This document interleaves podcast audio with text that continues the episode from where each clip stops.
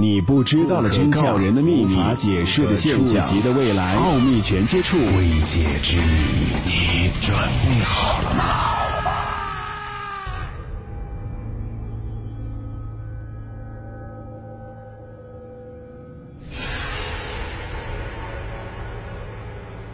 这里是奥秘全接触之未解之谜，我是乔峰。今天的节目要和你分享，二零零九年。重庆红衣男孩事件真相。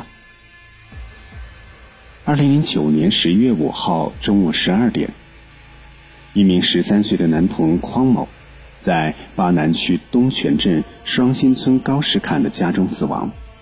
然而死相极为的蹊跷，死者身穿红色的花裙子，双手双脚被绳子结结实实的捆着，脚上还吊着一个大秤砣。双手被挂在屋梁上。警方经过调查，认定受害男童为自杀，法医也进行了解剖，认为这是一起窒息死亡的案件。但是这一系列都显得格外的可疑。二零零九年十一月五号中午十二点，五十四岁的农民工匡继律从江北赶回巴南区东泉镇双新村高石坎。为给住读的儿子送钱，家里正门、侧门紧闭，平时从来不开的后门却虚掩着。从后门进去，眼前一幕让他大惊失色：儿子身穿红色的花裙子，双手双脚被绳子结结实实的捆着，脚上还吊着一个大秤砣，双手被挂在屋梁上，早已死亡。匡某。是匡纪律的独子，是东泉中学七年级二班的学生，此时刚刚十三岁零十三天。匡某的遗体摆在堂屋正中，身上盖着一床红被子，除了一间正屋，还有两间偏房和一间灶屋，后门就在灶屋里。孩子平时在楼下正屋大床上睡觉，床旁的屋梁竟是孩子的最后归宿。屋里地上到处是衣服和杂物，孩子用过的课本、作业本，散乱的放在床上、桌上。两包方便面吃了一包，电子表、书包、计算器、手机、光盘等孩子的衣物留在床上，书包里还有三十二块五。匡纪律说，警方和法医已经在五号晚对儿子进行了解剖，所以孩子从头部到腹部都被线缝着。匡某遗体额头上有一个小孔和不重的外伤，大腿、双手、两肋、双脚踝部上方都有较深的勒痕，此外没有任何的伤口。匡纪律说，前几天他的手机坏了，跟儿子联系不上。五号中午十二点多，他回家为儿子送饭钱，平时进出的大门和侧门怎么都打不开，他绕到了后门，后门虚掩着。轻轻一推门就开了，家里一片狼藉，孩子的衣服丢的到处都是。走进正屋，灯还开着，匡继律一眼便看到了自己的儿子穿着大红的裙子，裙子上还别着白花，全身被绳子捆得扎扎实实，两脚之间还挂了一个大秤砣，双手被捆着挂在了屋梁上，双脚离地几厘米。旁边一个长椅被推翻在地，儿子全身冰凉，早已死亡。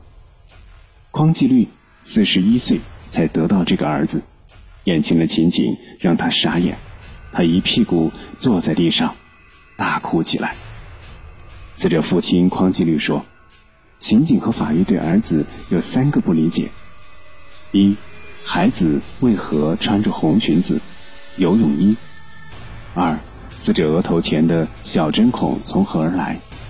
三，死者双手双脚有非常专业的打结。匡纪律说：“儿子与他们最后的日子，他一点异常都没有。我不相信他会自杀。既然不是自杀，那会是谁干出这种惨绝人寰的事情？当时这个事件在双新村传得沸沸扬扬，有人说是正在举行某种仪式。”把自己献祭出，死者脚坠秤砣属金，手绑麻绳属木，身内穿泳衣属水，身外穿红衣属火，而垂直地面属土，五行结合，这让人觉得就是在举行一种仪式。红衣男孩被非常专业的手法捆绑，吊在木梁上，离地一尺。红衣锁魂，在道术上又称为锁魂衣，秤砣坠魂又称为追魂砣，离地一尺高。它的目的为了不让魂魄随土而遁。额头上面的孔是用来泄魂，因为事先悬吊木梁离地一尺，不能够随土而遁，而木。又有引魂的作用，当然这只是个人看法。现在这个事件还是你，警方也没有查明原因，又或者这个男孩有精神疾病，不过被他的父亲否定了。这个事件已经被录为中国灵异事件之谜，至今没有人知道原因。虽然这个事件已经被载入了中国灵异事件之谜，大家也不知道。这是怎么回事？不过，我们还是来看看警方的调查。二零零九年五月下午，接到报案的巴南区刑警队的刑警赶到现场，重庆市公安局的法医也随着跟来。